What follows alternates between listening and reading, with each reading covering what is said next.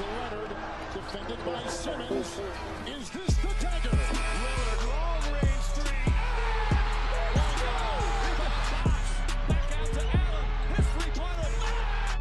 Rodada Sexto Homem.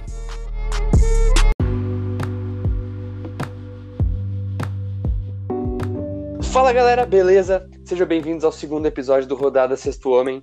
E hoje eu tô aqui com o Pedro. Bom dia, Tomás, bom dia a todos. E novamente a gente tá com o nosso querido terceiro guri, nosso querido Bernardo Hitzel. E Hitzel, dá teu oi pra galera. E aí, tudo bem? Agora a gente está aqui reunidos de novo com esse lindo trisal. E é um grande prazer participar. Muito obrigado pela sua voz sutil e agradável. E agora vamos sim logo pro momento Anchor Breaker e vamos falar dessa rodada mais que especial.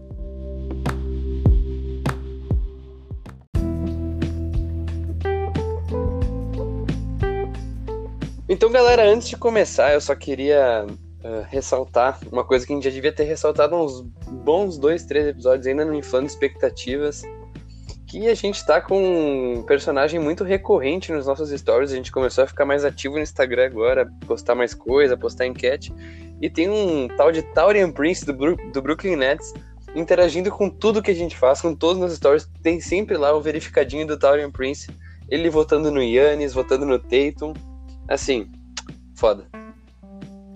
É isso aí, meu cara. Taurian Prince agora, meu. O cara é basicamente o nosso quarto guri aqui, né? Imagina um highlight, um highlight com o Tyrion Prince, velho. Ia ser muito da hora, mano. E, Daqui a pouquinho Só a gente falta ele falar com a gente. um.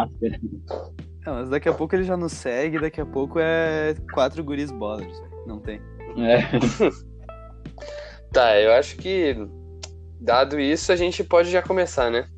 Talvez não, Tomás, talvez não, porque tem outra presença que apareceu lá no nosso stories, tem até o print, que Anthony Simons entrou também no nosso Instagram, cara. Eu falo dele desde o início desse podcast, um dos meus jogadores preferidos, e o cara entrou no nosso Instagram e reagiu conosco. Então eu queria agradecer isso aqui. É isso grande aí. vitória, né? Grande vitória. Anthony Simons, eu acho que foi um dos mais citados em- na questão de rookies. Eu acho que ele ganharia essa de ser mais citado pelo Pedro. Sem dúvida, então eu queria mandar uma mensagem pra ele. Thank you.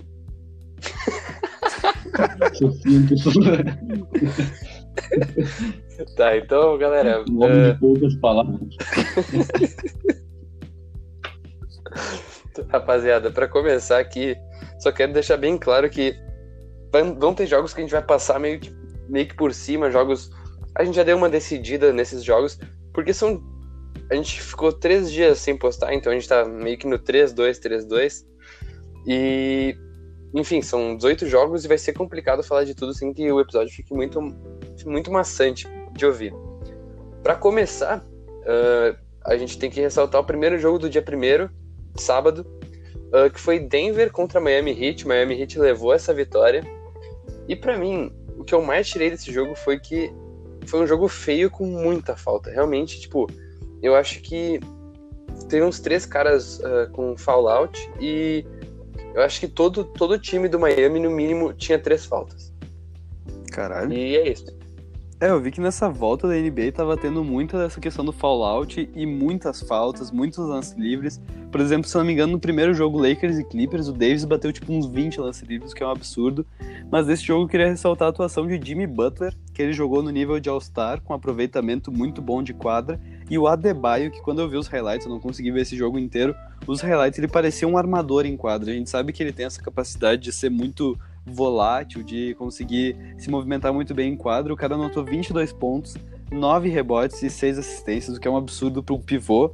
Além de Kelly Olynyk, que tá se diferenciando e vindo com 20 pontos do banco de reserva, gente. O que, que é isso? Kelly Olynyk, velho. É, realmente. Eu posso, posso dizer desse joguinho aqui, meu, agora comentando um pouco. Cara, Jokic, que a gente esperava, que o pelo menos eu esperava, alguma certa diferença e eu não vi muita diferença, na verdade, continuou basicamente os pontos que ele metia antes, né? Sim. Hum, Infelizmente, e uma coisa que eu queria ressaltar, meu, é que, não sei se vocês vão concordar comigo, mas o Adebayo, o Bam Adebayo, ele parece o Dwight Howard início de carreira. Parece pra caralho, velho. Ele parece o Dwight Howard Tá. com arremesso, velho. Pior que é. Imagina esse É só cara. esse ponto aí que eu quero deixar mesmo. Cara, ele parece bom de rosto com ele também. Pra caralho. Cara, tu que falou do. Tu que puxou aqui o assunto do Jokic, eu até ia falar dele, que ele tava forçando muita bola do perímetro. O cara acabou com um de cinco, queimando muita posse, chutando em transição. Coisa que a gente não costumava ver ele fazer. Um cara muito inteligente em quadros, queimando muita posse de bola, arremessando em transição, bolas muito contestadas. Eu fiquei meio chateado nesse quesito.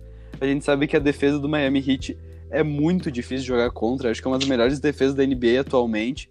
A gente tem também o Miami Heat que tá entrosado. O time, na minha opinião, que melhor roda a bola em toda a NBA, em toda essa volta da NBA. Os caras fazem passe, eles deixam sempre alguém livre, o que é um absurdo.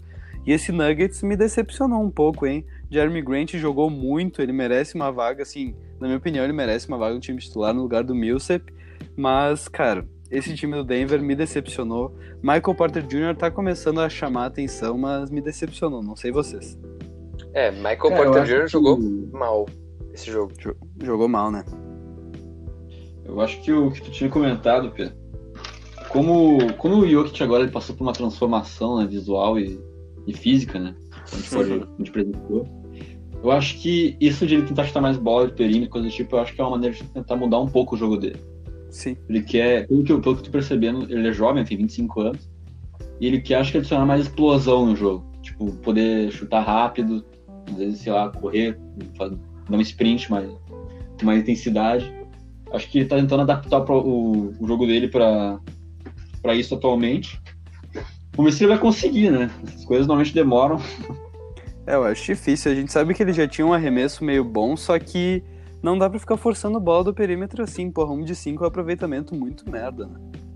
É, isso, isso é É, fato. não, não é uma boa, uma boa situação, né? A gente pode E até antes- comentar depois, a gente vai comentar depois, eu acho, do. Vai esquecer agora o nome do. O cara do, do Utah Jazz lá, que tava jogando contra os Lakers. Hoje mesmo.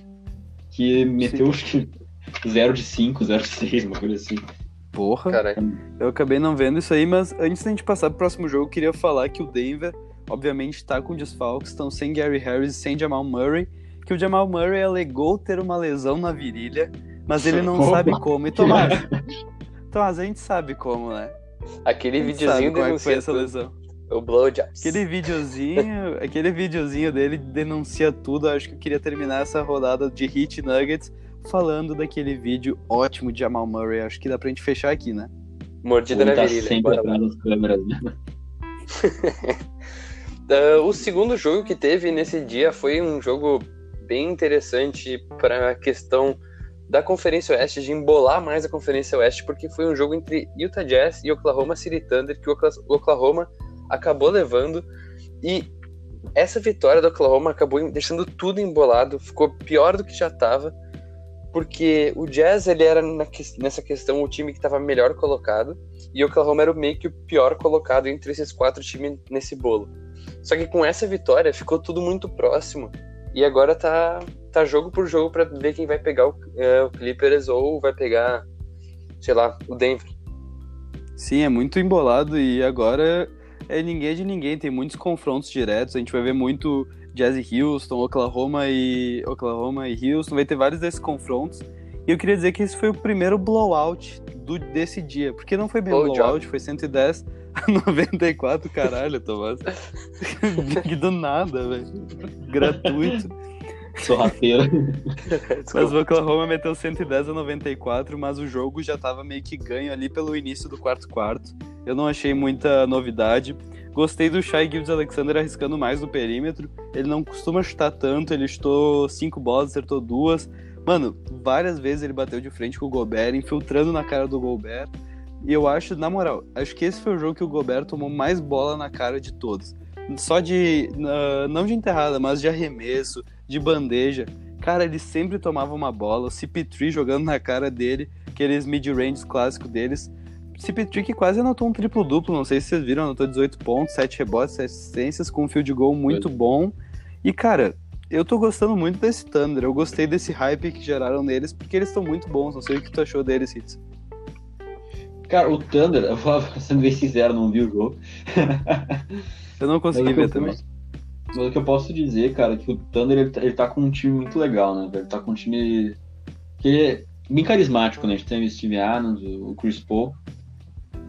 E, cara, Eu esperava mais até, eu esperava, esperava que ia ser um, um banho maior ainda, sinceramente. Acho que ia ser um 120 ainda.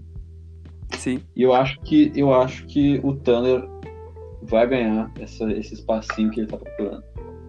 Eu também acho, velho. E só queria ressaltar que no jogo contra o Pelicans, que o Tomás deu aquele raid enorme no último podcast, cara, teve três nomes espetaculares no Jazz que desapareceram em, em quadra. Porque o Donovan Mitchell esqueceu como é que chuta, meteu 0 de 4 do perímetro. Jordan Clarkson e Mike Conley jogaram pifiamente, muito ruim. O que tu achou disso, Tomás? Por que eles jogaram só contra o teu Pelicans? Cara, é porque o Pelicans tem azar, velho. Os caras têm toda aquele, aquela questão de voodoo e é questão de voodoo. Ah, desculpa, eu tô fora dessa. Voodoo, velho. Voodoo, Tomás? Que que é isso, velho? O cara tá Que apelando isso? para entidades, né? Não, não. Que isso, Tomás? Que Cara, absurdo. Mano, o que que tu, como é que tu quer que eu, o que que tu quer que eu fale, velho? Tipo, só dá, dá pra ver que o time do Jazz é muito dependente do, assim como o Grêmio é de- independente do Cebolinha, o Jazz é dependente do Donovan Mitchell, velho. Pra caralho. Se o Donovan Mitchell não tá jogando, o Jazz não joga. E, É, cara, se o, Donovan, assim. se o Donovan Mitchell não tá jogando, o Gobert não joga também, porque esse jogo de dupla é essencial. Então Sim. não tinha como o Jazz se dar bem nesse jogo. Acho que é isso, né? É O que isso. acontece é que o, o Mitchell ele é. e também ele é jovem, né? Ele tá bem jovem. E acho que acontece dessas coisas de não ser um cara tão consistente de vez em quando, né? Então Sim, é normal. Que o, cara, que o cara joga, cara, como um, como um sênior, basicamente. E tem partida que o cara mete 13 pontos, não faz muita coisa e tal. É, acho que faz parte do processo de amadurecimento do jogador na liga, né? Sim, não dá Pois pra deixar que o cara seja o franchise player do time com 22 anos, né? É meio difícil isso. Mas o próximo jogo que a gente teve nesse dia foi um jogo que eu quero muito ver o que o Tomás tem pra falar, que foi o Clippers metendo 126 a 103 no nosso querido New Orleans Pelicans. Vai lá. Olha, eu acho que esse jogo é um jogo que a gente não precisa nem comentar, a gente pode passar reto por ele, passar Ah, tá. Foi um jogo que realmente desde o início, já, desde o primeiro quarto, o Clippers já dominou o jogo. Acho que o Pelicans liderou, tipo. Não, mentira, o Pelicans não liderou nenhuma vez esse jogo. Esse jogo não chegou nem perto de um empate. Caralho. Uh, foi, foi basicamente um jogo. Tipo, aquele jogo, tipo. Clippers contra um time chinês aleatório na Precision, tá ligado? Que até o, o Simmons metia a bola lá contra os times chineses. Sim, e tipo, o Clippers bateu o recorde de três pontos da franquia. Ah, teve step. Mano, o Paul George tava fazendo. jogando do jeito que ele queria, não tinha defesa em cima dele. Ah, nenhum jogador do Pelicans merece destaque, além do Nikhil Alexander Walker, que Jogou só muito. mostrou que ele, pode ser, que ele pode ser um asset para a próxima temporada. Acho que essa ainda não, não tem muito o que fazer, não tem muito, muito minuto. E, cara, é isso. O Zion com minutos restritos. Mas tem muita gente que culpou o, Gen- o Alvin Gentry por causa disso. Eu acho que, cara, não ia mudar nada o Zion estar em quadra. Eu realmente acho que não ia fazer muita diferença o Zion em quadra nessa situação que tava. Sim. O time tava muito desaju- desajustado, não é a questão do Zion. E eu acho que o Zion foi mais efetivo no jogo que teve hoje, mas a gente vai falar mais pra frente. Eu acho que dá até pra passar, não sei se vocês têm mais alguma coisa pra adicionar, mas esse aqui eu botei até um menos do lado. Eu tenho que adicionar aqui um negócio que quando eu liguei na ESPN pra ver esse jogo, realmente foi no início do jogo, que deu uma atrasada. Eu liguei na ESPN, velho, tava tipo 12 a 2 pro Clippers já. Tipo, recém tinha começado o jogo, não sei porque deu uma atrasada, acho que foi o jogo de antes. Daí já começou 12 a 2 o jogo, velho. Daí quando deu 12 a 2 eu juro que eu desliguei na hora. Eu falei, não, não vou assistir isso aqui. Muito ruim. Kawhi com 24 pontos, Paul George com 28 pontos. E os caras ainda estão sem Williams e Montrezl Harrell. Não dá, Thomas. Mas sabe o que é pior? O pior Hum. de tudo é que o jogo em sequência foi Sixers e Pacers, velho. E esse jogo, velho, esse jogo me deu raiva. Eu juro, eu nunca fiquei tão puto vendo uma atuação individual, assim, de TJ Warren, velho. O cara meteu bola, eu juro, ele jogava pra cima, caía. Não importa, velho. Juro, não importa. Ele arremessava, ele jogava do jeito que ele queria, ia cair a bola. Um absurdo. Warren for three. 50 spot. Give him a 50 spot right there, ladies and gentlemen. That's why the bench was up. T.J. Warren, Big 50 hoop. points. You get there, nobody's guarding him. And knocks down the three point shot for 50. Give him the 50 spot. Eighth three point shot of the night for T.J. Warren. Ben Simmons marcando ele de maneira juvenil. Porque, juro, teve umas três vezes, no mínimo, que o Ben Simmons resolveu fazer uma troca, assim, dobrar uma marcação e deixar o TJ Warren livre pra chutar. O cara meteu 11, ah, 8 de 11 do perímetro, velho, não dá. Me- Mano, eu juro. E o pior é que o Sixers não fez um jogo ruim. O Sixers teve o Embiid com 41 pontos e 21 rebotes. Tá, ele tava queimando muita bola, só que ele tava jogando muito. O Al Horford vindo muito bem do banco, fazia tempo que a gente não via isso. Até o Simmons jogando bem, se não me engano, ele meteu 19 pontos e 13 rebotes. O cara tava fazendo o time rodar. Só que eu juro, Josh Rich- Richardson e Shake Milton, os caras, eu juro, não dá. Pá, não dá. O Shake Milton, se eu não me engano, terminou zerado. Shake Milton Josh calou tua Richardson- boca hoje, Pedro. Ele calou minha boca hoje. Mas, mano, porra, o cara acabou zerado. O Josh Richardson com 4 pontos e não ajudou na defesa. Isso que é o pior. Ele não ajudou na defesa, que é a arma principal dele. Tobias Harris jogou muito. Eu falei que ia ser o jogo de 50 pontos dele, ele anotou 30. Foi do Mas TJ. anotou 30 com consistência. É, foi do TJ. Não, vai se fuder. E eu juro, eu falei até pro Tomás do dia. Se o Sixers tivesse inventado essa formação com o Simmons na 4 e um armador, daí bem quando eles mandaram o TJ McConnell lá pro Indiana Pacers, porque o TJ McConnell, pra quem não lembra, era o armador titular do processo do Sixers, e ele ia cair como uma flor nesse time. Só que ele foi lá e nos fudeu por trás, como uma boa sova de, de assolã na bunda. Foda-se. Eu juro, eu fiquei né? muito puto, velho. Eu fiquei muito puto Cara, com esse eu- jogo. Gostaria de comentar aqui, meu, que, cara, TJ Warren foi o, cara, foi o career, career high dele, né, meu? Ele nunca tinha mexido Porra, em tantos 53 pontos, pontos, assim, velho. 53 pontos. Eu lembro que eu vi no documentário do Michael Jordan, um excelente documentário, pra quem não viu, que eu acho que não deve ser muita gente. Sim. Mas que ah, alguns jogadores vai ter um dia que eles vão ter a noite deles, vão ter o jogo deles, que eles vão meter, cara, vão, vão jogar e tudo vai cair. E, cara, acho que essa foi, foi o dia dele, porque foi uma atuação impecável na pontuação. 53 pontos, né? É o que a gente vê todo dia. Não, e o cara Coisa. ainda meteu o game winner do jogo, velho. Eu juro, foi de muito longe. Foi uma bola de três contestada pelo Simmons. E quando ele meteu aquela bola, eu desliguei a TV e mandei se fuder. E eu tava vendo com a minha namorada, e isso, minha namorada tava torcendo pro indiano, que eu fiquei mais puto ainda. Então, na moral, larguei, velho. Então, Tá Não, Larguei, larguei. Larguei dela.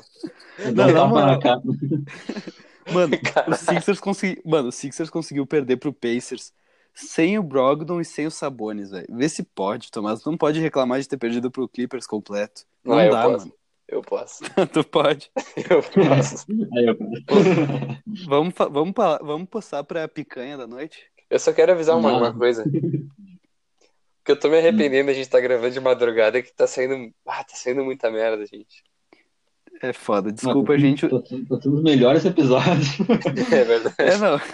A resenha corre solta, né? Aqui. É. Quer passar pra Bom. picanha da noite, Tomás?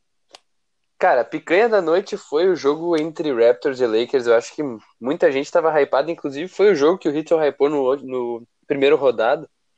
Ahn, cara, Raptors levou a melhor. Eu acho que é uma coisa que pouca gente esperava. Eu, eu juro que realmente eu tava, tava mais, mais pendendo pra Lakers. Mas assim, ou Jay Anu, Anunobi, Anunobi ou Anunobi, não sei falar direito o nome dele, defendendo muito Anunobi. bem. Anunobi. Anulobe. Não, não. É ou de Anulobe Lebron, velho. Era só isso que eu tinha pra falar. Cara, ele, ele anulou. Ah, não anulou, mas, cara, jogou, marcou muito bem o LeBron. Ele tava forçando, forçando arremesso do LeBron e tal. E, claro, mantendo consistência de 3 de, 3 de 3 na bola de 3, no caso. Mas eu acho que o destaque dessa noite, porra, é estranho pensar porque isso foi há três dias atrás. Mas o destaque dessa noite foi Kyle Lowry, que meteu muita bola, meteu 33 pontos, tava botando umas leis da hora, tava metendo bola de 3 de onde queria. Parecido até com a atuação do Van Vliet nesse hoje, mas enfim, a gente fala mais pra frente. E pegou 14 rebotes também, acho que foi o career high dele, se eu não me engano. E, cara, que, que é muito louco, né, meu? Que é muito louco. Tipo, o cara, o cara, o Lowry, que tipo, é um, é um, um jogador considerado baixo na NBA, né? Que baixo, baixo não, não, é, não é baixo, não, né? Sim, Mas, cara, ele tem 14 rebotes. E, cara, o, o rei, o rei, o rei dos Lakers tem, teve 10 no jogo. Isso é um É um absurdo. absurdo. É um O absurdo. cara mano. tem menos. E, tipo assim, não foi só o LeBron, o Davis também teve seis, foi menos ainda. Cara, ter um cara desse é complicado, né? Não só isso também, meu. Quantidade de pontos aqui dos Lakers. Desculpa se interromper aí, Tomás, mas. Você pega no coração. Quando a gente vê aí que, tipo, cara, Kuzma meteu mais pontos que o Davis, velho. Tipo, não é o que a gente se espera. O Davis aí é, é, é, é a estrela do time junto com o LeBron. E o cara ficar atrás do Kuzma não foram, não foram, não foram atuações muito boas do Lakers, não. Me decepcionei bastante, na verdade. Em compensação, o Toronto jogou muito bem, principalmente o Lauren, como o próprio comentou. Sim. 33 pontos é, é algo muito bom. Cara, é, um, é, um, é o time realmente que ganhou, que ganhou os playoffs ano passado e tá querendo defender o título. Mano, eu posso comentar um negócio sobre a atuação do Anthony Davis? Porque realmente uh, não é um absurdo ele ter metido apenas 14 pontos esse jogo, porque de novo aconteceu a mesma coisa que eu falei no último episódio, velho. O Lakers ele tem uma rotação que, se eu não me engano, é Caruso, John Waiters, uh, Kuzma, Anthony Davis e eu não vou lembrar quem que é o quarto cara. Se eu não me engano, é o KCP. Não, é o KCP, não era nem o Jar Smith. Eles estão jogando com essa rotação com o LeBron no banco. E o Davis é para ser o cara desse time, porque se tu for ver o Davis, na minha opinião, bem sinceramente, ele é o MVP do Lakers, melhor que o LeBron nessa temporada. Tem atuações carregando o time, isso é um absurdo. Só que, mano, nessa rotação, o Davis joga como se fosse qualquer pivô. Isso eu tô achando muito escroto da situação. Não sei se é o Frank Vogel que, que separou isso. Só que o Anthony Davis está sendo tratado como um pivô que faz trabalho sujo. Então ele fica fazendo screens fora da bola, fica dando toco, pegando rebote. Só que a gente sabe que o AD já foi o terceiro na votação para MVP. O cara é um absurdo disparado. Só que ele não pega a bola, daí quem finalizava era o John Waiters, era o Caruso. Teve várias vezes que na, na, no ataque o Davis não pegava na bola. Isso é um dos motivos dele estar com 14 pontos. Então eu queria fazer um levantamento para os dois. Quero só saber mesmo o que, que vocês estão achando. Eu sei que o Lakers está com um puta time, um puta jogo, mas eles estão jogando mesmo um basquete campeão. Sinceramente, Itza, é um basquete campeão? Cara, esse jogo, não. Esse jogo não foi. Eu acho que essa rotação que tu comentou pode ser, não sei se é, mas pode ser que como ele já tem um, um lugar estabelecido, né? Ele tá no primeiro lugar, tá, eu acho que talvez eles estejam testando algumas rotações, ver se se encaixam. Obviamente não tá funcionando essa rotação com o Davis de pivô, não tá fazendo sentido nenhum. Melhor botar o Dwight Howard lá e fazer outra coisa depois, sei lá. Sim. Uh, mas, cara, o jogo que eles estão jogando atualmente não, não é um jogo que se, que se adequa, sabe? Eu acho que quando chegar os playoffs, quando, sempre quando chega os playoffs, o negócio é sério mesmo. Acaba a brincadeira. Sim. E o jogo, a gente vê basquete de verdade, né? A gente vê mas, o que. Mas, cara, com, com o que jogar. O Lakers, ele tá jogando esse basquete de. Mas o Lakers tá jogando com garra de playoffs, velho. Só que não tá conseguindo rodar a bola. O Lakers tá jogando como se fosse playoffs já, velho. Cara, eu acho que. Eu, eu discordo um pouco. Eu acho que, tipo, eu acho que quando entrar os playoffs, o LeBron vai. Sim, vai, a minutagem mais a, no manto. Que, cara, querendo ou não, o LeBron, mesmo, mesmo não tendo jogado tão bem, ele meteu um duplo-duplo ainda, né? Sim. Ele teve 20 pontos e 10 rebotes. Mas ele não tá. Ele não tá o LeBron, ele não tá aquele cara que a gente. Que todo mundo conhece, sabe? Aquele cara que, meu, o cara vai para cima e resolve. Sim, eu vi os caras. Eu vi os caras comparando ele com as médias do Paul Pierce na época do Brooklyn Nets, velho, que foi muita sacanagem, mas realmente ele não tá jogando bem nessa volta. O Anthony Davis é o melhor jogador, é o melhor Laker atualmente. Tomás, o Lakers tá com esse basquete campeão? Para mim não, cara. Para mim, na verdade depende.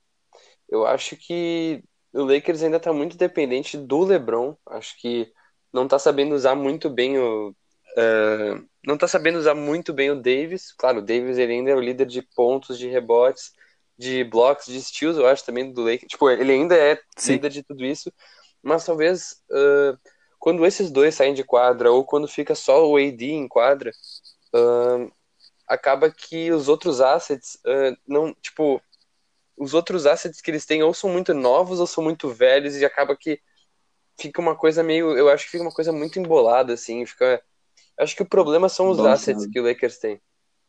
É, não montaram um bom time para rodar em volta do LeBron e do Anthony Davis, cara. Eles esperaram muito na free agency, a gente viu que esse foi o erro do Lakers, porque eles queriam anunciar o Kawhi ainda, Só que, mano, eu acho que eles mandaram muito mal na montagem desse elenco. Que nem o Tomás falou, tem o Caruso e o Kuzma que são muito jovens, tem o Orton Tucker que nem entra, só que o resto são tudo 30 a mais, velho, de idade. E são 30 a mais que não são muito bons. A gente sabe que o Rondo ainda não voltou, que é um armador importante. Só que, cara, É. o Toronto deu uma aula pro Lakers esse jogo. Eu acho que o Toronto sim Muito mostrou o que é um basquete campeão pra esse Lakers, velho. Toronto rodando a bola, defendendo. Eu juro, a rotação de defesa do Toronto é uma das coisas mais bonitas da NBA atualmente, velho. Os caras, Sim. eu juro, tu nunca vai ver um cara livre do Lakers nesse jogo. Foi um absurdo, velho. É por isso também que o Davis e o LeBron não jogaram tão bem. Essa rotação é espetacular, velho. O Laurie é um líder defensivo.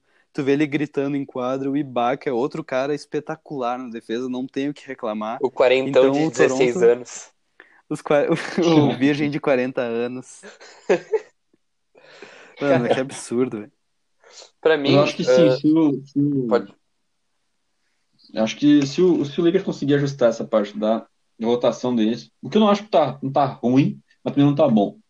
Eles têm bons pontos, o Caruso, ele, ele é um jogador muito importante, junto com o Kuzma, que eles são jogadores com tipo de reservas que jogam bem, eles, jogam, eles conseguem manter um jogo num nível legal. Mas que, sei lá, tá meio. tá estranho, tipo, às vezes vale mais a pena tirar o Davis naquela hora, como tinha comentado antes, botar ele outra hora ou trocar a posição dele, mudar a Sim. rotação ali.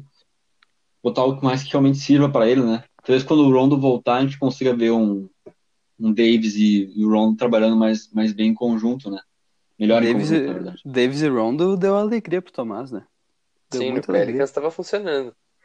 Porra, Sim. aquele jogo de 0,25 lá do, do, do Rondo, 25 assistências e 0 pontos, velho. Foda. Ca- Não, é que o cara é muito É. bom. Mas, mano, tá muito estranho esse Lakers, velho. Não tá entrosado, tá ligado? Mas, tipo, eu acho que naquela rotação eles não vão tirar. Eles não vão tirar o Davis daquela rotação. Porque, querendo ou não, um cara desse calibre puxa muito a marcação. Se ele recebe a bola, já vão dobrar nele. Daí isso ajuda um pouco na, na questão de rodagem da bola. Só que ele não tá assumindo a responsabilidade, velho. É, talvez. acho que em playoffs mesmo, acho que até, até, até seria. O, o Lakers ele tem uma vantagem, até porque o LeBron, como ele tem uma experiência vasta, né, como outros jogadores também têm, eu acho que quando tu leva, tu leva essas experiências para outros jogos, pro jogo 2, pro jogo 3 e em diante, eu acho que talvez eles conseguissem dar uma. Dar uma. sair por cima da situação. Não tenho certeza, porque eu não vi os jogos ainda, né? mas eu acho que talvez, talvez, assim, eles conseguissem se dar bem. Sim. Não tem como dizer certo. né? É. Eu acho que vamos, dá pra fechar esse assunto Lakers aqui, porque a gente vai ter muito mais pra falar deles, acho que um pouquinho mais pra frente, ahn, nos próximos rodadas também. E eu posso passar pro dia 2 de agosto. Pode ser? Já, já começa bem o dia 2 de agosto, né? Dia 2 de agosto abre com. É o matinê. É o matinê. É o, é o, é o brunch. É o café da manhã do dia. Ah, começa com Wizards e Nets. Ah, Wizards levou a melhor com um jogo brilhante do. Toma. Porra, velho, que tá? Pô, é foda, velho. Que o jogo do Thomas Bryant de 30 pontos e 13 rebotes. Thomas Bryant foi ah, trocado pelo Lakers, hein? E Lavert do Lavert do Brooklyn metendo 34 pontos. Assim, o Pedro falou que esse jogo ia ser ruim, só que daí do nada ele, ele começou a assistir. Eu lembro que tu me falou e tu disse, porra, tá legalzinho esse jogo. Eu tenho quase certeza que tu me falou isso. Eu falei. E, cara, ah, esse jogo pode até parecer um negócio meio absurdo, assim e tal, meio ruim, mas ele é um jogo que foi impo- importante, que vai ser importante, porque é um confronto direto entre o Wizards, que tá querendo essa oitava vaga, e o Nets, que tá tentando defender. Ah, e essa vitória foi importante para para que o Wizards consiga chegar mais perto, né? Nesse caso, para levar para aquele play-in, para aquela pré-Libertadores. É, Thomas, mas pelo visto o sono bateu porque deu Nets esse jogo, Thomas. 118 a 110 pro Brooklyn Nets. Claro que não, velho. É, Aham. Ah, vai te viu? fuder. 160. Ah, é verdade. Poucas ideias, mas mesmo assim foi um jogo muito bom pra gente ver o, Bru- o Brooklyn Nets conseguindo meio que clinchar essa vaga pros playoffs, porque o Wizards, o Tomás deu aquela confundida, mas o Washington Wizards não tem muita chance nessa agora, obviamente. o elenco despedaçado, só que realmente Thomas Bryant, o nosso querido Thomas Bryant, fez um jogo espetacular junto com o Troy Brown Jr., que eu gosto muito desse cara. E, mano, eu sei que o Wizards não tem muita chance essa temporada, mas com a volta do Bradley Bill e do John Wall na próxima, mano, Thomas Bryant vai se encaixar muito bem. Eles precisam de um pivô e ele tá adicionando bola de três no, no, no, no seu, na sua bagagem. Bola de três pontos para um pivô é um absurdo. Então eu acho que eles vão estar muito bem munidos de peças para a próxima temporada.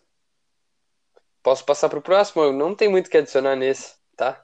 Não, pode passar pro Eu acho que próximo. não. Não, não- acho que o jogo não tem muita coisa mesmo. né? Cara, pra mim, eu acho que esse próximo jogo é foi o jogo mais legal desse domingo. Ahn, eu acho, é, talvez en- entre Milwaukee, Houston e Portland e Boston, acho que a gente fica nessa briga. Mas pra mim, Portland e Boston foi, foi o melhor jogo.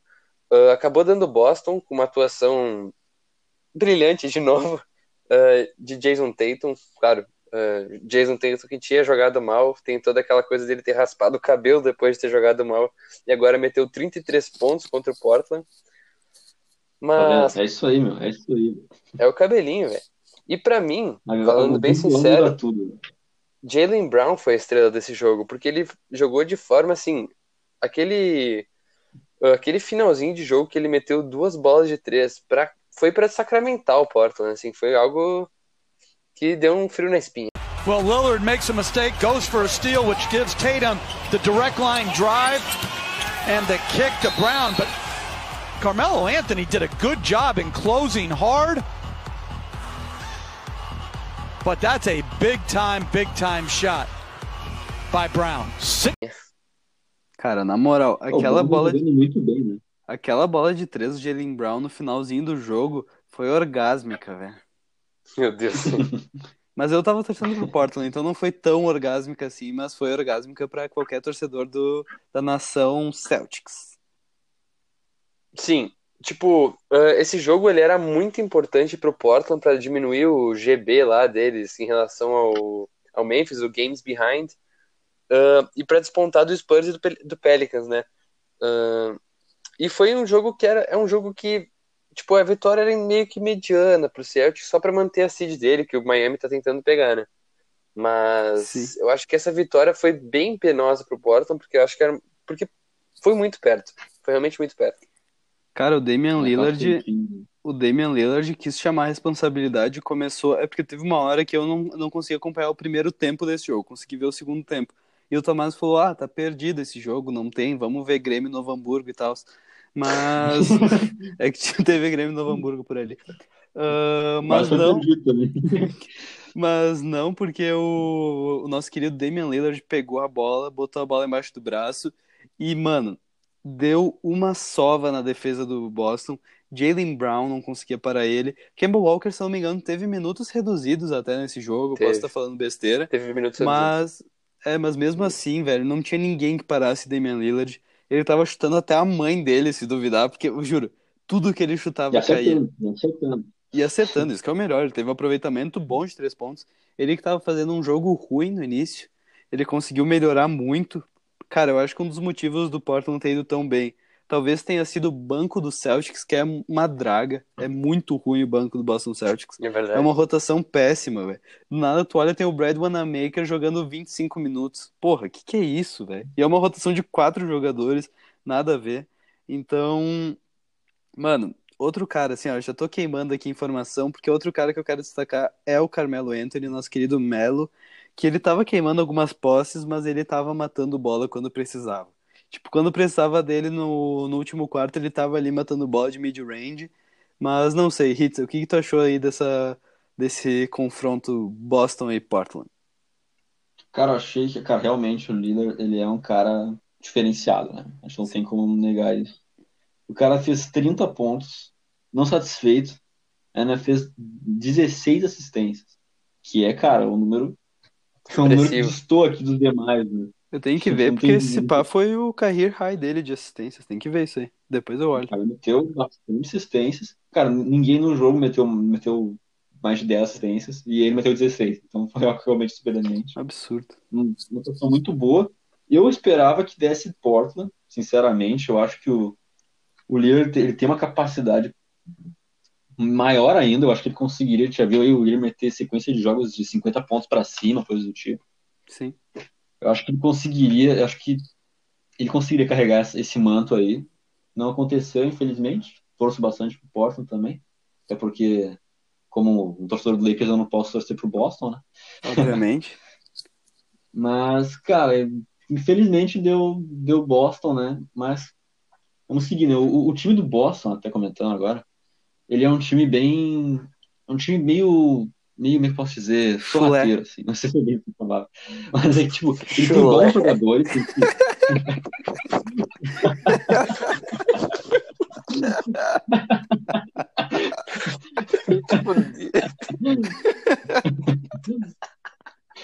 Tipo, ele, ele é um time que tem bons jogadores, tipo Jason Tatum, Kemba Walker, Jalen Brown tá jogando bem. Mas não é um time que tá. É um time que a gente co- conhece, né? Aquele time. O cara tem ataque de riso. Porra, velho. Tô falando, tô falando. Eu não vou cortar, velho. Eu tô chorando. Não, não, não, acho que isso aí tem que deixar, eu acho que isso aí tem que deixar. Tá, tá. Se recompõe, velho. Se recompõe. Tô pronto, tô pronto. Desculpa, Cara, gente. quando, Eu achei que ninguém tinha acho, que escutado. Acho que quando o Kemba Walker voltar a jogar com, com total pé no acelerador, as coisas vão, vão ir mais ainda pro lado do, do, Boston, apesar de eu torcer mais pro, pros Blazers. É, pois é. Eu Cara- queria dar uma, só, só uma comentada ah, de uma coisa que o Celtics, como o Pedro falou, eles, eles dominaram, tipo, até metade do terceiro quarto foi totalmente Celtics. Foi, tipo, 20 pontos de diferença sendo mantido toda hora. O único jogador do Portland que tava pontuando era o Nurkic, porque ele tava aproveitando que, tipo, estavam dobrando marcação no Lillard e no CJ. E daí ah, essa bola chegava no meio lá, no, no garrafão pro, pro Nurkic, ele tava jogando bem. Só que, apesar do Nurkic estar levando esse jogo nas costas até uma parte, ah, foi por causa do passe errado dele que não saiu nenhuma jogada pra tentar pro Portland tentar virar. Não sei se vocês lembram, mas Teve uma batida disso, de- sinal. ah, então pode falar. Não, não, pode continuar. Eu ia comentar outra coisa acima disso. Pode continuar e depois eu con- eu concluo. O Boston, ele, ah, se não me engano, bateram um lance livre e daí não tinha mais timeout pra ser para ser chamado. O jogo tava acho que dois ou três pontos de diferença. Não tinha mais timeout pra ser chamado, então não tinha como parar a jogada e começar ele do meio. Então o Nurkic tentou um passe muito nada a ver pro Lillard lá no meio da quadra, tipo, ele tava meio que passando aqueles passe adiantado, passe futurístico, pra tentar pegar um- alguma posição do Lillard, mas ele jogou pra fora e acabou o jogo. Sim, eu ia levantar porque o Nurkic tava fazendo um ótimo jogo. Ele tava com. Mano, não parece que ele voltou de lesão. O cara meteu 30 pontos, 9 rebotes, 5 assistências. Ele faz dois jogos, pelo menos, que ele tá com box score espetacular. E, mano, eu acho que essa atuação no finalzinho de jogo, acho que meio que desestabilizou a- o jeito que a gente vai olhar pra ele. Porque se eu não sei se vocês vão lembrar, mas antes de todo esse passe errado, o, o Portland tava a um ponto de distância do. Não, se não me engano, eles estavam tipo a dois ou três. Não, isso, desculpa. Eles estavam a três pontos de distância do Boston. E aí eles estavam com 10 segundos de posse. E o Nurkic recebeu livre e fez uma bandeja de dois pontos. Daí eles ficaram Ah, tipo um verdade. ponto atrás do Boston. Isso já foi, já começou a cagada. Daí eles fizeram a falta, o Boston foi pro lance livre, e aí ele deu esse passe merda pro Damian Lillard, que ele jogou pra lateral, e foi, bah, eu juro, o Nurkic ah, fez uma baita atuação pra cagar no final e a galera não lembrar mais disso. Zé Boquinha falou que tava certo aquela bandeja de dois pontos. Só quero botar isso, mas eu não Ah, concordo. não eu quero achei falar que. do Zé, Boquinha. Não, realmente. Pra mim dava pra ter. Se eu não me engano, o Gary Trent Jr. tava mais ou menos livre nessa jogada. Na Zona que Morta. É, no Sim. corner ele tava. Meu, e o Gary Trent Jr. tava metendo bola esse jogo, não é qualquer coisa. E pra mim, eu já falei pro Pedro. Temporada que vem ele tem risco de ser MIP. Então, né? Não duvido, velho. Eu juro, esse cara é muito bom, eu gosto muito dele. Mas acho que a gente pode finalizar essa parte da rodada, pode ser? Vamos cortar. Então, Seguindo aqui nesse domingo recheado de novidades, a gente foi pro jogo de San Antonio Spurs e Memphis Grizzlies, ah, que foi um jogo que eu realmente acho que ninguém esperava que o Spurs ia levar essa vitória. Eu acho que realmente a gente mesmo no nosso uh, inflando expectativas, a gente, cara, a gente escrachou o Spurs. E agora eles vêm ganhando do Memphis, que é o oitava seed do Oeste. E eu não podia torcer para nenhum dos dois, já que o Spurs agora conseguiu abrir a distância de dois jogos do Pelicans e vai ter que fazer jogo duro com o Portland e com o Spurs agora, o Pelicans. E, cara, desse jogo, DeJounte Murray e DeRozan mandaram muito. Teve uma, uma em one do DeRozan que foi muito foda. Eu acho que tem que ter no Instagram da NBA, se eu não me engano. E, cara, eu realmente não sei como é que o Memphis não ganhou, porque teve duas atuações individuais muito boas do Yamoran com 25 pontos e do JJJ com 21. E, cara, foi foda. Mano, primeiramente eu queria me desculpar a toda a nação Spurs, porque o que eu, escra... o que eu escrachei desse time, falando que o Sixers ia meter 150 a 100 neles, eu falei muita merda do Spurs, e os caras estão jogando muito, começaram 2-0 até então. A gente não vai dar spoiler mais pra frente, mas deu Sixers, caralho. E, mano, esse, esse jogo realmente me pegou de surpresa. Pra mim ia ser um daqueles jogos que não ia fazer muita diferença, o Grizzlies ia ganhar e era isso. Mas não, foi um jogo muito pegado até o final. Confesso que eu não tinha visto o final desse jogo, fui ver no Instagram muito tempo depois, porque ninguém postou o final desse jogo. Foi espetacular, porque o Jaren Jackson Jr meteu uma bola de três do corner para empatar, foda demais, contestado pra cacete. Eu juro, aqueles braços de dois metros dele ajudaram muito, mas foi muito contestado. Jackson Jr. on the floor with 12.1. Grizzlies down three. Jaron steps out for the tie. Puts it in! Oh my goodness, Jaron no ties the game.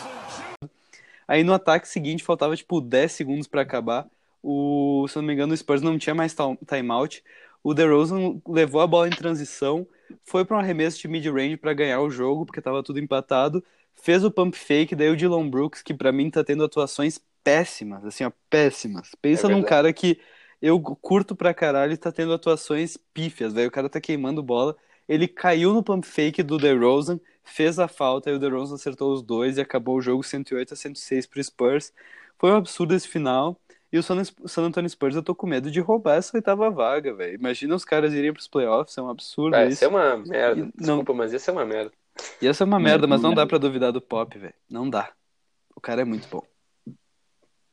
E em sequência a gente teve outro jogo desses que não dá pra perder, tem que ficar ligado na telinha, que foi Magic e Sacramento Kings, que foi um Pô. absurdo esse jogo. Foi eletrizante, mano.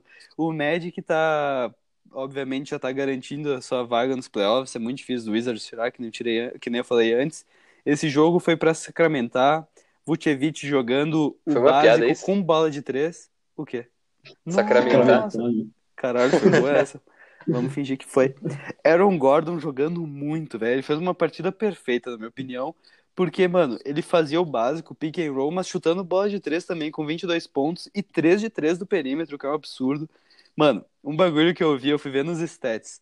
Markel Fultz com 2 de 2 do perímetro. Eu fui ver como que foi uma das bolas dele. Foi um buzzer beater, ele chutou lá do outro lado da quadra, velho, muito longe. Ele só jogou pra cima e caiu, foi muito foda, me peguei de surpresa isso aqui. Realmente foi muito foda. Fournier jogando mal pra cacete, meteu 4 pontos, ele fez uma estreia espetacular pra meter 4 pontos agora. E eu acho que o mais importante ressaltar é Jonathan Isaac, o cara que não se curvou ao Black Lives Matter.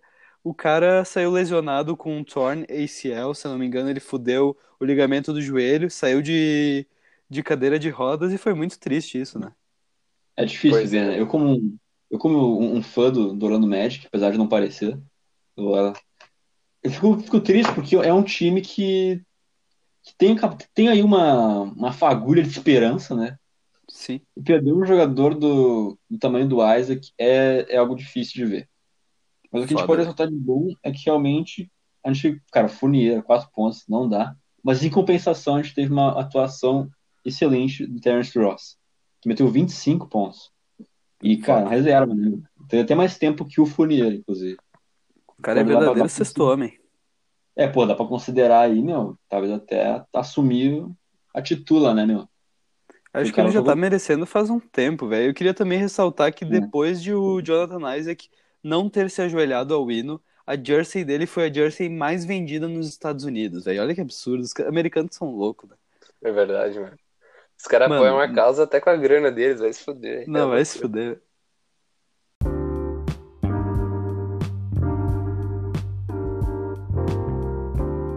que, que vocês acharam desse confronto de MVPs entre Milwaukee Bucks e Houston Rockets, entre o grande Giannis Antetokounmpo e James Harden? Vamos lá, degladeie a sua opinião, Pedro. Então, Hitzel, esse jogo foi um dos jogos mais legais que eu assisti até agora nessa bolha da NBA.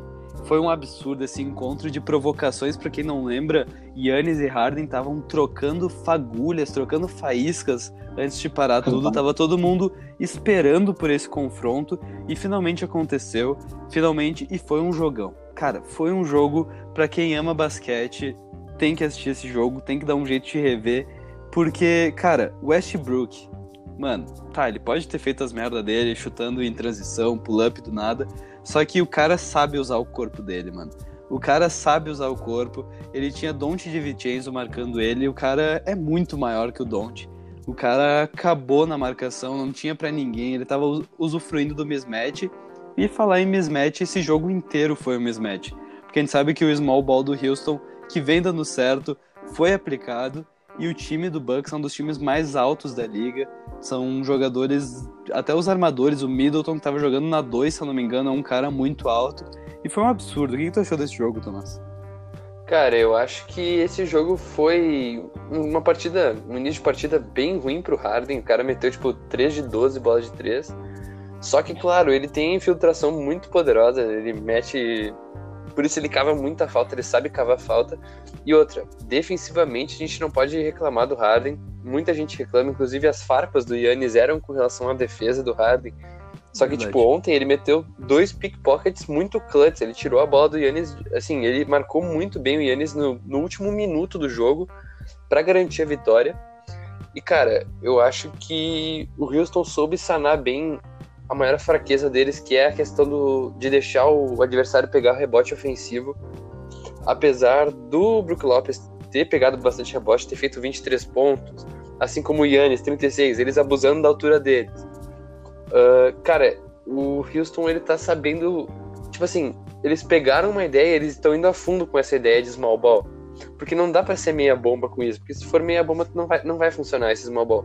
Então eles foram com tudo, eles disseram assim, pô, se é para defender, vamos defender desse jeito e vamos atacar desse jeito, porque é a única forma que, que dá, entendeu? Não sei se faz muito sentido. Cara, faz muito sentido. Eu lembro de ter falado aqui nesse podcast um tempo atrás que tem que colocar um cara abaixo para marcar o Yannis. É só assim que consegue apertar.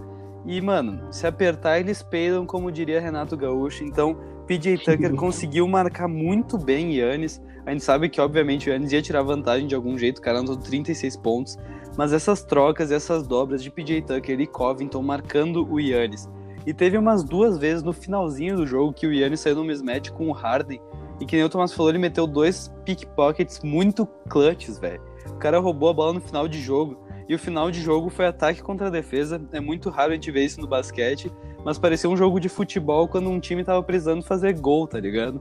Que é ataque contra defesa. E a defesa do Houston foi que nem eu falei do, do Toronto, foi uma das coisas mais bonitas que eu vi, porque os caras estavam com uma rotação defensiva espetacular.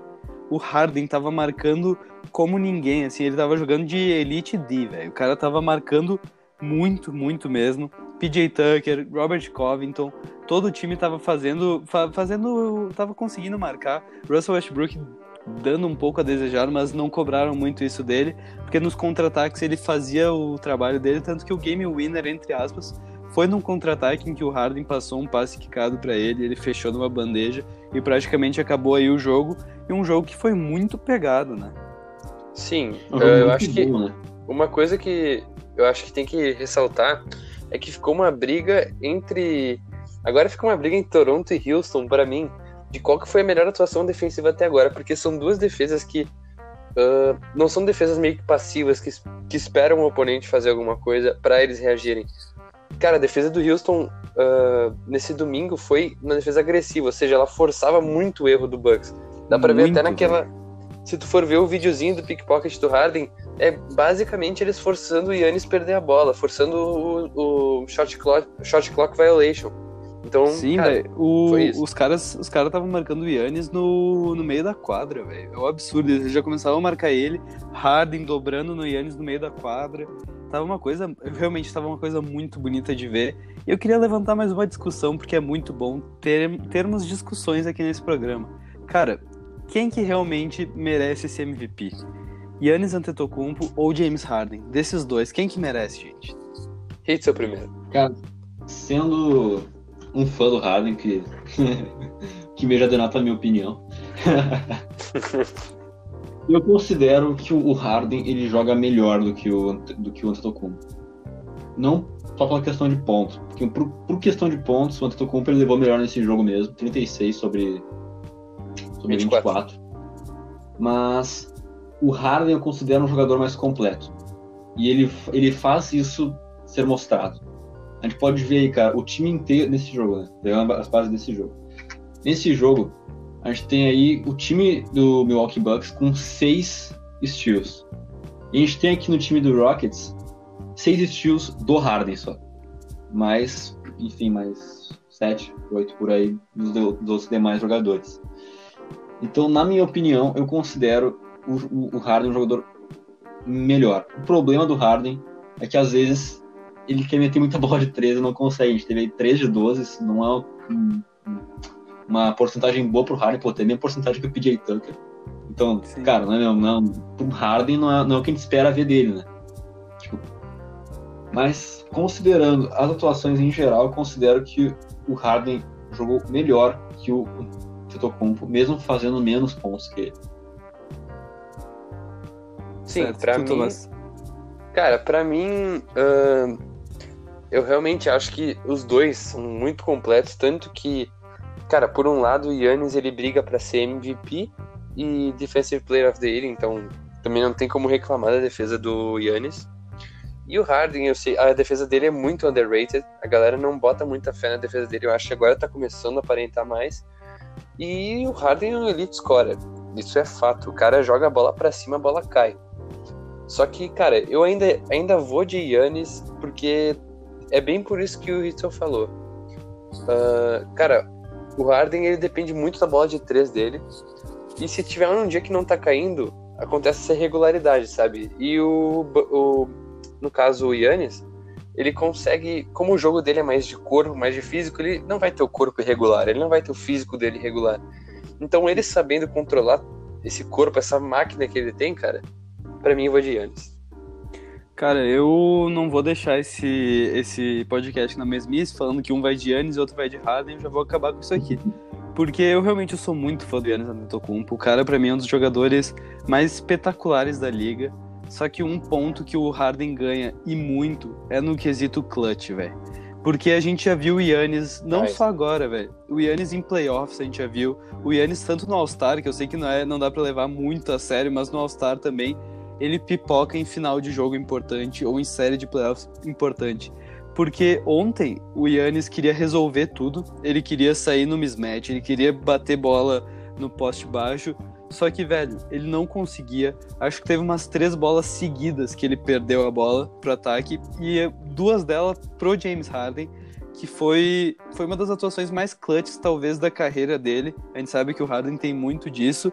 E ontem ele se mostrou um jogador que muito bom em tomar o que o Yannis está precisando. Porque o Yannis tem o que? Ele tem, tem uns 26 anos, se eu não me engano. O Harden já é um pouco mais experiente, o Harden já viveu um pouco mais. E, cara, isso mostra muito na quadra. Eu acho que o Harden, essa mentalidade dele mais.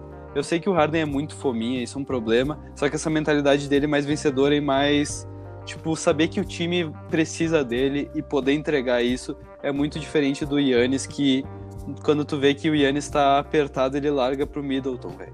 Ontem a bola do jogo foi nas mãos do Middleton, que é uma merda. Porque o Yannis é o franchise player, o Yannis é o MVP e falta esse, esse quesito de, cara, de jogar nos últimos minutos, jogar nos últimos, no último tempo, jogar muito, tá ligado? Isso falta muito. É verdade. Cara, eu acho que... É que é que no time dos Rockets não teve nenhum jogador dos titulares que teve pontuação inferior a dois dígitos, né? Verdade, Todos eles fizeram mais de 10 pontos, enquanto já o time do, do, do Bucks não foi tanto assim. E eu acho que isso é consistência, meus amigos. Pior que o time do Houston tá mostrando uma consistência que eu não esperava desse time. velho. Eu não esperava. Isso é verdade. Eu acho que dá pra fechar por aqui, né, esse jogo. Acho que a gente já falou bastante dele. Posso passar pro próximo? Cara, eu só queria a última ressaltada que, mano, o Harden fez toda essa atuação espetacular com vários steals no último, no último período, com quatro faltas só no primeiro tempo. O cara fez quatro faltas no primeiro tempo e tava roubando bola que nem louco no final do jogo. Isso é muito importante ressaltar pra te ver a mentalidade do cara, né? Sangue frio, mano. Muito. É. Ele poderia ter sido fouled out muito rápido. Pois é. Cara, eu acho que seguindo aqui, teve um jogo que eu acho que a gente bota como um jogo mediano, talvez, de, de- em questão de importância, que foi Dallas Mavericks e Phoenix Suns. O Suns levou a vitória, por incrível que pareça. Isso é uma derrota preocupante para Dallas. Para mim, isso é preocupante mesmo, porque eles ficam na iminência de pegar o Clippers eh, com essa derrota. Eles ficam para trás, ou seja, eles podem ficar na sétima seed, que daí pega um dos gigantes Lakers. E, cara, pro Suns, essa vitória pode recolocar eles na briga pra oitava seed. E eu fico meio put- puto com isso. eu Fico realmente bravo. Sim, porra, o Suns tá 2-0 na bolha, que é um absurdo, velho. A gente sabe que ele começou muito bem a temporada. E, cara, o Dallas tem isso, né? Que o Dallas, ele é a primeira experiência do Doncic e do Porzingis juntos em jogos importantes. É a primeira experiência também individual dos dois em níveis de playoffs, se tu for ver. Porque um recém entrou na NBA, o outro jogava no Knicks, o que é muito difícil. Então o Dallas tá... Não, é foda, né?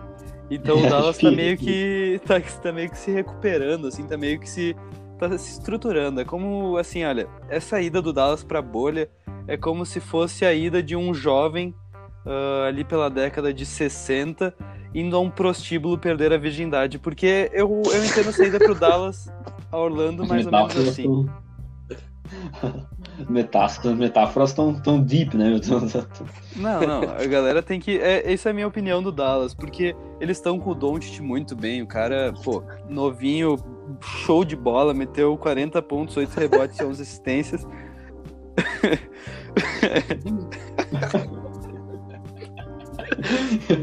Novinho show de bola. Vai. Kelly Oubre, mano, é importante falar que o Kelly Oubre ainda não voltou para esse Phoenix Suns e os caras estão metendo bola em cima do Dallas, né? Eu acho que o Dallas ele deu uma largada nesse jogo porque eles recém tinham clinchado a vaga para os playoffs fix. Agora eles não têm como perder matematicamente falando. Então acho que eles deram meio que uma largada. Eu sei que o Doncic e o Porzingis jogaram muito, só que o banco do Dallas foi uma merda. Velho, o Trey Burke que meteu 30 pontos no outro jogo, ah, meteu 4 com 0 de 2 para 3 pontos. O cara fez uma partida perfeita há duas noites atrás, o que é uma merda. E, mano, não tenho o que falar de Devin Booker, velho. O cara botou a bola embaixo do braço, 30 pontos, mais 50% de field goal. O cara é uma máquina. Cara, é que. Bom, que a gente pode olhar aqui também, que teve o Tim, cara, o Tim Hardaway Jr., que a gente falou, que a gente falou bem no último jogo dele. Esse jogo foi desastroso, né? Pois é. Acho que esse foi o problema do Dallas. Essa rotação, tirando o Doncic e o Porzingis, foi desastrosa mesmo. Querendo ou não, o Tim Hardaway Cara, Jr. é o escape ofensivo do Mavs, do Mavs né? Tipo, Sim. quando sobra, sobra Cara, pra ele. Dois. Mano, dois, dois, dois pontos, mano. Cara, como, O velho? Tim Hardaway Jr. meteu O dois cara é pontos. titular, jogou 30 minutos e meteu dois pontos. Cacete, velho. Vou ter que até olhar o aproveitamento dele aqui, como é que foi. Um de 12. O cara meteu 0 de, 0 de 8 em bola de 3 Ah, e uma de 12 em. Ah, tá mais que bom, velho. Ah, Nossa. Porra, Imagina, imagina, o, tudo. imagina o grande Tim Hardaway, o pai do Tim Hardaway Jr. vendo essa atuação. O cara quis Chorando. tirar o nome dele do cartório, velho. Tá louco? Eu tiraria. Mas em, em compensação, Seth Curry, que a gente falou mal no último jogo, no último, no último podcast, jogou bem esse jogo. Não jogou. Nossa, que atuação, mas jogou bem. 16 pontos, 3 bolas de, de 6 em 3. Sim. E jogou bem, mas em compensação a gente tem aí, né, um cara que meio que definiu o jogo pro outro lado, né? Sim, Devin Booker. Jr. não. E o Devin Booker não tem, velho. Eu juro, não tem muito pro cara.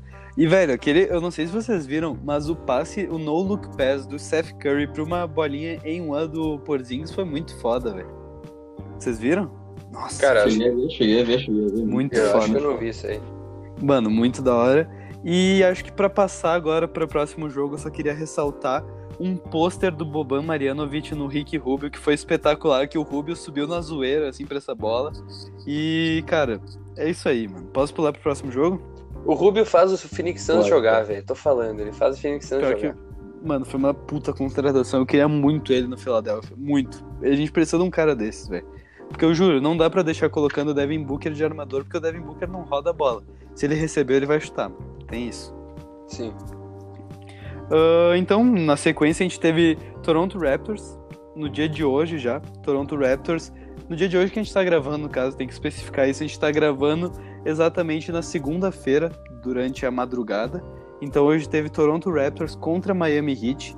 107 para Toronto, 103 para o Miami Heat. São os dois dos principais contenders do leste, junto com Milwaukee, talvez um Boston, Philadelphia, mas eu acho que não escapa de Toronto, Heat e Bucks, são os três times principais. E fila. Ah, o...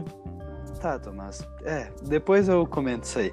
Porque nesse jogo, Fred Van Vliet meteu 36 pontos, com 7 de 12 do perímetro. O cara jogou muito, a rotação do Toronto estava curta, a pontuação do, bom, do banco estava uma merda, só que os principais jogadores não deram a desejar. Os caras jogaram muito mesmo, e esse time do Toronto, cara, é lindo de ver. É lindo de ver. Sim, cara, eu acho que uh, o Fred Van Vliet jogou naquele nível filho recém-nascido dele. O cara meteu 36 pontos, como tu falou. que caralho? Cara... eu tô ligado, tô ligado. Eu entendi. Cara, se tu for. Ah, pô. É que eu imaginei um bebê recém-nascido jogando. Ah, sim, velho. Eu acho que, que dá pra ressaltar de tudo isso, de todos os jogos do Toronto até agora nessa bolha, é a consistência que eles têm, tanto ofensivamente e defensivamente. Não existe um quarto. Eles podem até fazer o quarto, tipo, assim, ó. Eles têm. Todos os quartos, tanto ofensivamente quanto defensivamente, eles são sempre muito regulares, são sempre muito parecidos, não tem essas quedas que tem. Porque teve, por exemplo, com o Portland no jogo contra o Boston e vice- vice-versa. O próprio Philadelphia, mano. Sim, e tipo, ah, o Toronto, ele, tipo, ele ganha por dois pontinhos em um quarto, dois pontinhos em outro, dois pontinhos em outro, dois pontinhos em outros e leva o jogo. Então, tipo, eu acho que isso é muito importante. O Nick Nurse faz um trabalho muito bom ah, nesse quesito. E eu acho que eu quero ressaltar uma coisa, que a importância do jogo de dupla que o Van Vliet teve com o Siakam. O entrosamento desses dois foi muito foda. Porque eu tava vendo os highlights do Van Vliet, das bolas dele, e se eu não me engano, quase, assim, 80% das bolas que eu vi foram assistências do Siakam, ou assistência mesmo, ou uma screen feita por ele. Então, assim, esse é um jogo de dupla que tá dando muito certo. Se não dá com o Lowry, dá com o Van Vliet. E, cara, eu só queria ter visto um pouquinho mais de minutos do Terrence Davis, mas eu entendo que seja bolha e agora a coisa tá mais pegada. Mas o Terrence Davis, o Rookie Undrafted, eu curto ele. Queria ter visto. Ele mete muita bola, velho. Acho que vale ressaltar também que a gente acabou passando por esse detalhe. Mas Jimmy Butler, do Miami Heat, acho que não foi nesse jogo, se não me engano. Mas ele tentou entrar com uma camisa sem nada atrás. Esqueci de falar Ele disso. tentou fazer esse. Esqueci de falar disso, verdade. É, faltou essa informação aí. Muito bom. Que ele tentou entrar com. Como a gente pode ver, os jogadores têm, essa oportunidade, né, de botar algumas frases lá. E ele tentou entrar com nada escrito na camisa e foi proibido por algum motivo. Pois é. muito bom, velho. Mas foi proibido. Teve que botar uma camisa normal, Jimmy Butler, 22. Mano, trazendo então os destaques pro time do Miami, que a gente não falou aqui, tivemos o outro rookie undrafted, que não, no caso não é rookie, eu descobri faz pouco tempo que ele já tava no time da D-League do Miami Heat, que é o Duncan Robinson, que, mano, ele junto até com o Adebayo, nosso querido Dwight Howard, ah, noviço rebelde, deixaram muito a desejar, não jogaram muito bem, ficaram... É que, eu juro, com essa defesa do Toronto, que nem a gente falou, é muito difícil. Os caras conseguem anular o principal jogador. Acho que só o Jimmy Butler mesmo para conseguir jogar bem nesse jogo. Mas o banco do Heat foi o diferencial. Eu falei que o banco do Toronto não veio muito bem. Só que no banco do Heat a gente teve Dragic, Goran Dragic, o terceiro melhor canhoto da NBA, Thomas? Isso aí, terceiro melhor canhoto. Ou quarto. tá, o quarto melhor canhoto da NBA, Goran Dragic, com 25 pontos, 5 rebotes, 5 assistências. Kelly, Kelly Olynyk, velho, esse cara é um absurdo com 17 pontos novamente. E Tyler Hero, um dos melhores rookies dessa temporada com 12 pontos, o que é um absurdo. Então o banco do Heat foi o diferencial. Eu quero muito ver esse banco atuando numa série de Foi playoffs. obrigado a jogar. Sim, tá louco, mas eu não vi porque o Kendrick Nunn, ele jogou apenas 14 minutos. Eu não vi se foi minutagem reduzida ou ele saiu machucado. Tenho que até procurar isso. Mas, mano, um negócio que eu ressaltei antes mesmo é que o Heat tem sido um dos times mais entrosados e que melhor tem rodado a bola. Cara, eles meteram 29 assistências nesse jogo, o que é um número muito alto para um time de NBA. E os caras estão conseguindo deixar muito entrosado isso. Sim, isso é verdade. Até eu tenho, só comentar aqui, porque como aconteceu no, no outro jogo do, do Dallas, acho que teve que outra atuação não tão boa de. Só um minuto. Kendrick Nunn, Nunn, não sei como é que pronuncia, com dois pontos É também. por isso, mano. Eu achei que ele jogou, tipo, Eu achei que ele foi por causa que ele saiu lesionado, não sei, porque ele jogou apenas 14 minutos, mas é muito estranho ver o Kendrick Nunn com uma pontuação, uma pontuação muito baixa, velho. O cara é uma máquina ofensiva. dois pontos. Não sei o que tá acontecendo com alguns jogadores, mas dois pontos para um titular, velho, não é, Normal. Não é, não é nada normal. Nada normal. Mas fazer o que, né? Fazer o que às vezes os, os reservas jogam melhores, Sim. né? Jogam melhor. O, o traje, o Ted, e até inclusive me dá bastante trabalho no 2K lá. O cara é foda, velho. é só isso mesmo. Então vamos passar aqui para um jogo que também foi bastante expressivo nessa rodada, que foi Denver Nuggets contra Oklahoma City Thunder. O Denver acabou levando a melhor, acabou ganhando num jogo que foi para overtime, foi um jogo até, né, até bem intenso, que de várias recuperações assim, struggles durante o durante o tempo regular. Cara, uma atuação do Michael Porter Jr. na atuação de ouro de 35 pontos e 11 rebotes. O rookie que o Pedro vem falando desde quando ele estava no high school. Cara é uma Então, máquina. Uh, uma atuação boa de Jokic, do Jokic também, como a gente tinha falado no jogo no início dessa rodada, no jogo dele no sábado. Foi um jogo muito mais expressivo, um jogo com melhor precisão nos arremessos, um jogo um pouco mais pensado do Jokic. E cara, eu só quero ressaltar uma coisa antes de passar a palavra para vocês, que Paul Millsap tava fazendo faltas meio absurdas no clutch time. Teve uma que não foi, mas as outras duas, três que ele meteu foram meio feias. Cara, foi muito feio. O Paul Millsap não parece aquele jogador experiente, aquele All-Star do Atlanta Hawks. Mas mesmo assim, mano, o, realmente o MPJ fez um jogo espetacular. O cara destruiu. E o Jokic, velho, o outro jogo do, do Nuggets eu não consegui assistir, mas esse eu consegui ver uma boa parte do jogo. E realmente ele tá queimando muita bola do perímetro. Ele tá arremessando bolas contestado, algumas livres, mas tá errando muita bola. Esse arremesso foi uma coisa que ele perdeu com essa essa volta, essa, essa volta da NBA, ele perdeu muito essa parte do arremesso, que era um diferencial para ele, porque ele era um pivô armador com bola do perímetro, e agora ele tá faltando muito isso, eu fiquei um pouco decepcionado, mas mesmo assim ele anotou um triplo-duplo com 30, 12 e 10, que é um absurdo, pro, mesmo assim é um absurdo, e Jokic é muito foda. Queria levantar aqui que, na minha opinião, o Ball Ball foi um delírio coletivo, eu acho que ele foi... Mano, ele foi aquele cara que entrou no, no, no amistoso pra galera ficar tipo, uou, ball, ball, nossa. Daí hoje ele tomou uma bola do CP3 na cara e foi sentar. Look at this. Bol Bol guarding Chris Paul. And he rattles it home. He's to be able to learn how to use that. Então não foi muita coisa. Queria levantar aqui que Shai Gildes Alexander, com apenas 22 anos, foi o jogador mais clutch do Oklahoma City Thunder, metendo bolas no final muito importantes, bandejas muito contestadas no finalzinho de jogo.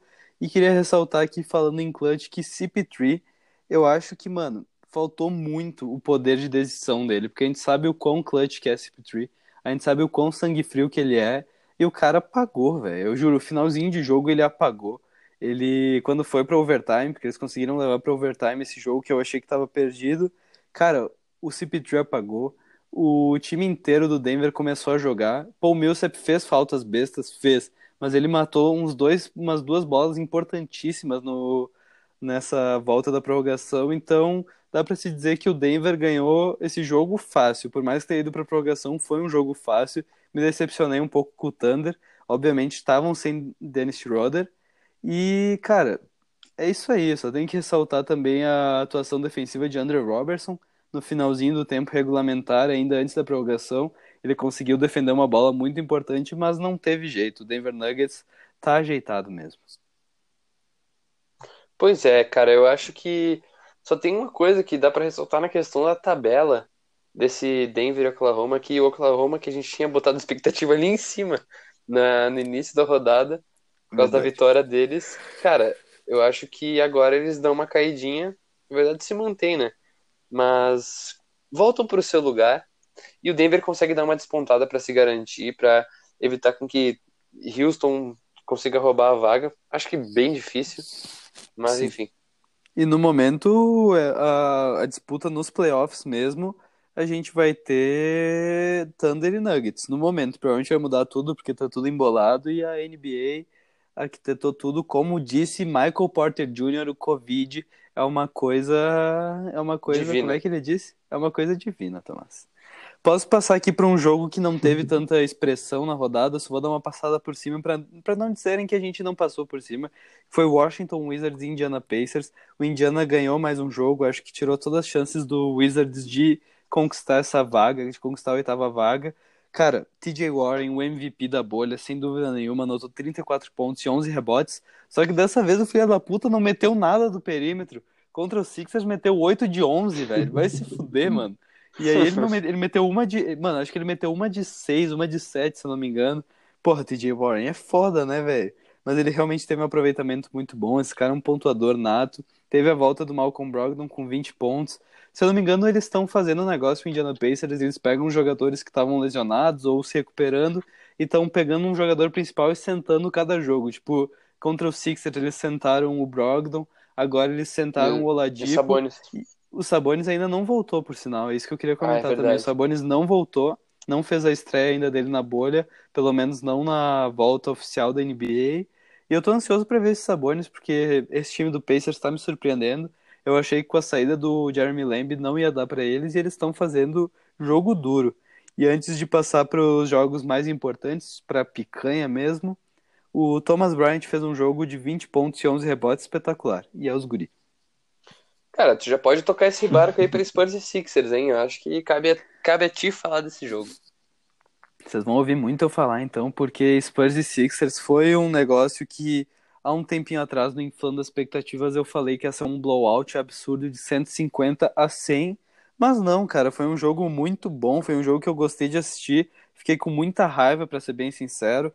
Teve alguns momentos que eu tava puto mesmo, porque Ben Simmons conseguiu ser fouled out e meteu apenas 8 pontos, velho. O cara jogou 25 minutos e anotou 8 pontos. Eu fiquei muito decepcionado com a atuação dele. Tobias Harris vem tendo atuações magníficas com 25 pontos dessa vez, junto com o Embiid metendo 27 pontos.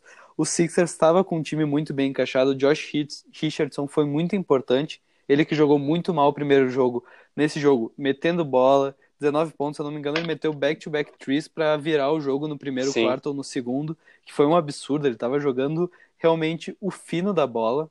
O cara era, tava jogando muito. Shake Milton meteu bolas importantes, meteu o game winner do jogo com 16 pontos. O cara Foi tava destruindo. Korkmaz estava jogando bem também. Cara, foi muito engraçado o jeito que eu falei Korkmaz agora. Se derem, dá um replayzinho aí que eu falei, tipo, Korkmaz. Foi engraçado.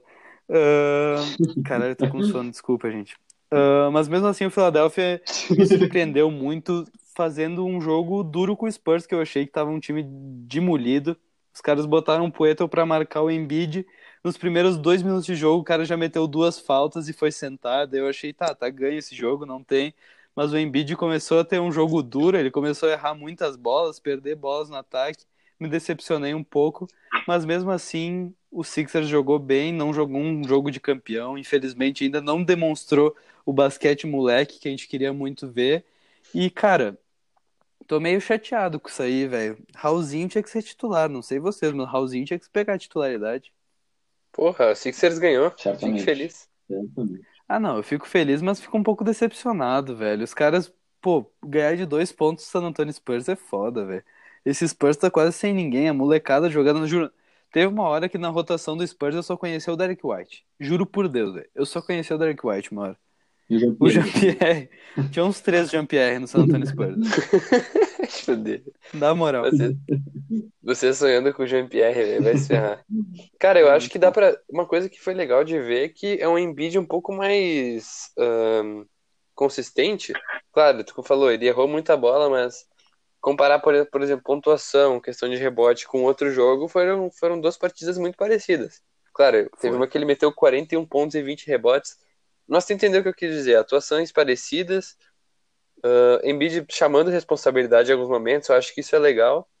E essa, essa pausa, como a gente falou no Quebrando Expectativas, é- foi muito boa pro Sixers, pro Embiid ficar 100% por essa volta, né? Sim.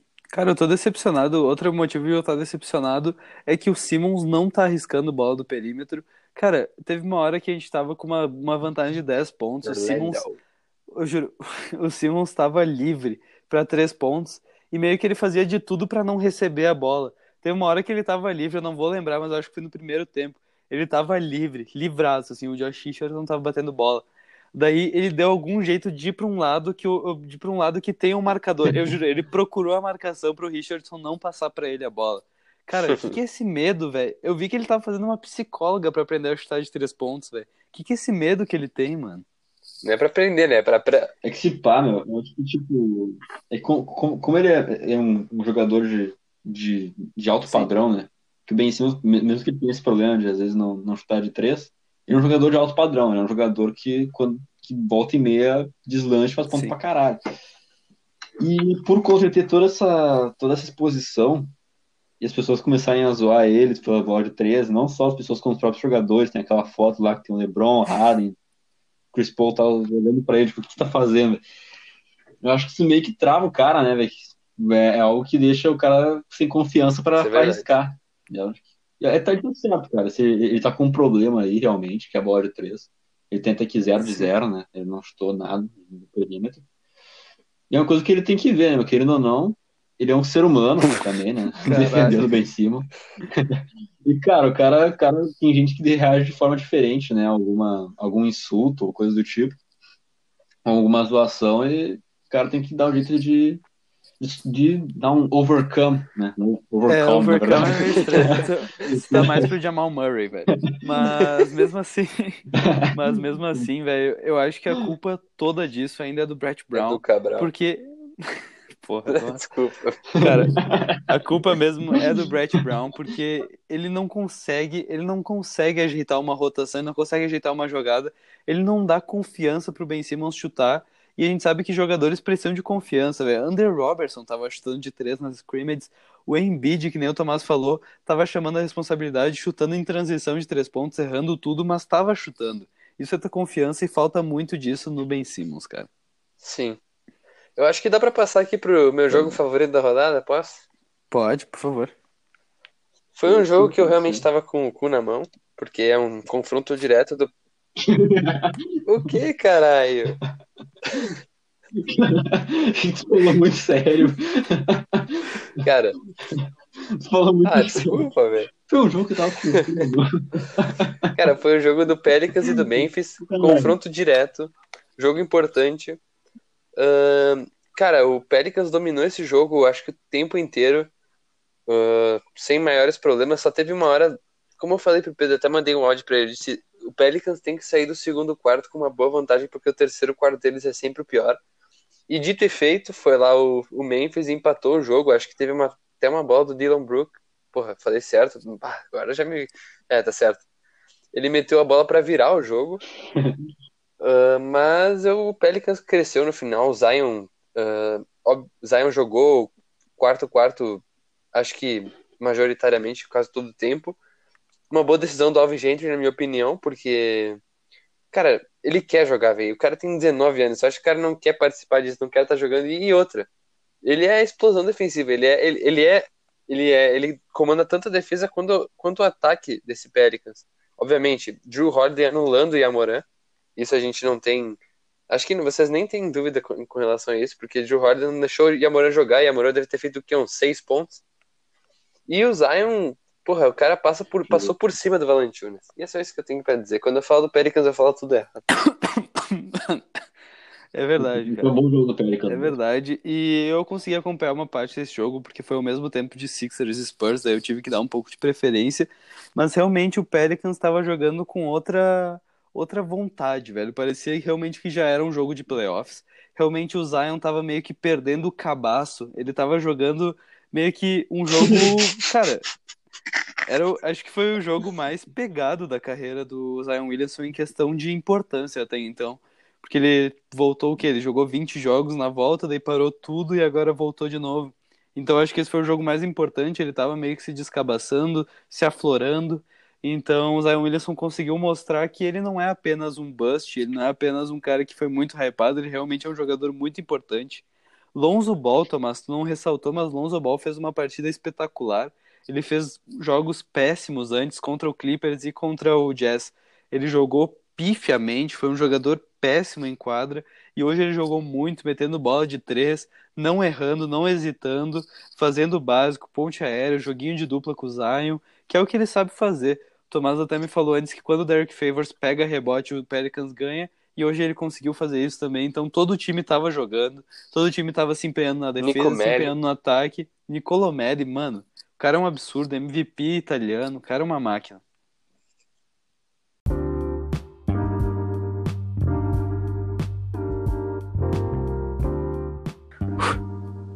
Então, pra fechar a noite, tivemos Lakers e Utah Jazz. Eu confesso que eu peguei esse jogo da metade por causa do jogo do Sixers e Spurs, mas foi um jogo muito bom, onde o Lakers abusou muito do jogo de garrafão. Se não me engano, no primeiro tempo, eles tiveram apenas dois acertos do perímetro, o resto dos 48 pontos foram todos dentro do garrafão, foram todos jogadas embaixo da cesta, com Anthony Davis dessa vez sim chamando a responsabilidade com 42 pontos e 12 rebotes. O cara é uma máquina, não tem o que fazer. Ainda teve alguns momentos em que a rotação ele se tornava meio que um pivô básico, mas mesmo assim tivemos LeBron James tendo uma atuação ah, não descartável, porque ele quase meteu um triplo-duplo com 22 pontos, 9 assistências e 8 rebotes, mas mesmo assim não é aquele LeBron James que a gente está acostumado a ver. Além disso, o time do Lakers não teve muitos outros destaques individuais. O time realmente jogou bem, estava rodando a bola. Só que o Utah Jazz teve a inf- infelicidade do Anthony Davis estar numa noite inspirada.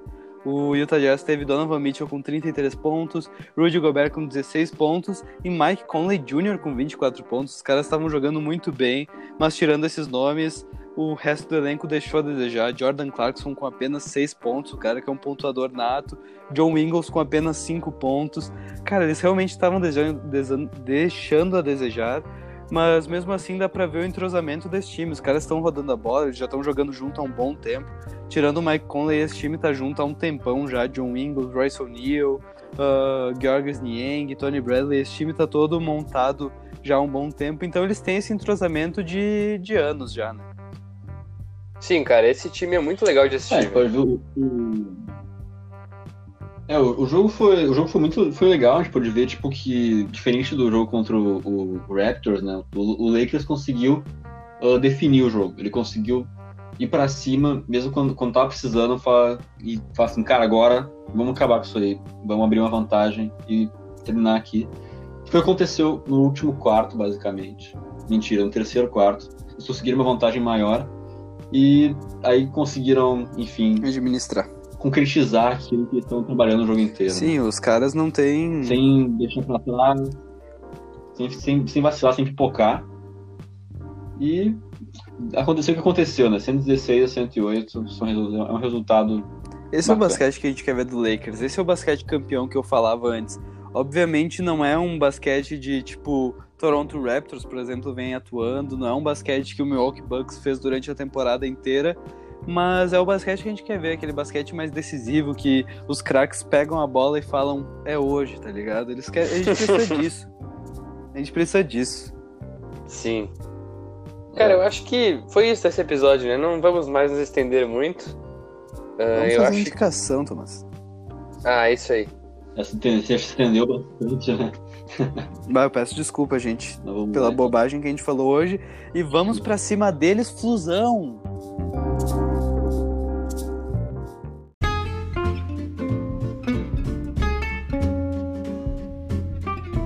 Tá, então bora indicar nossos jogos dessa dessa rodada, desses dois, dois dias até que a gente tem o nosso próximo episódio. E o que, que vocês têm para indicar aí, Pedro?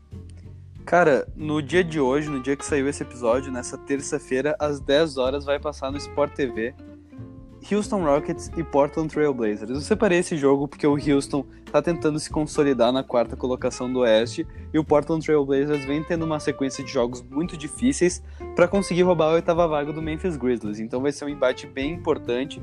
Quero ver Damian Lillard contra James Harden, quero ver esse Jay McCollum contra o Westbrook e cara, vai ser muito difícil desse time conseguir segurar o Nurkic lá atrás. Então vai ser muito interessante ver esse embate.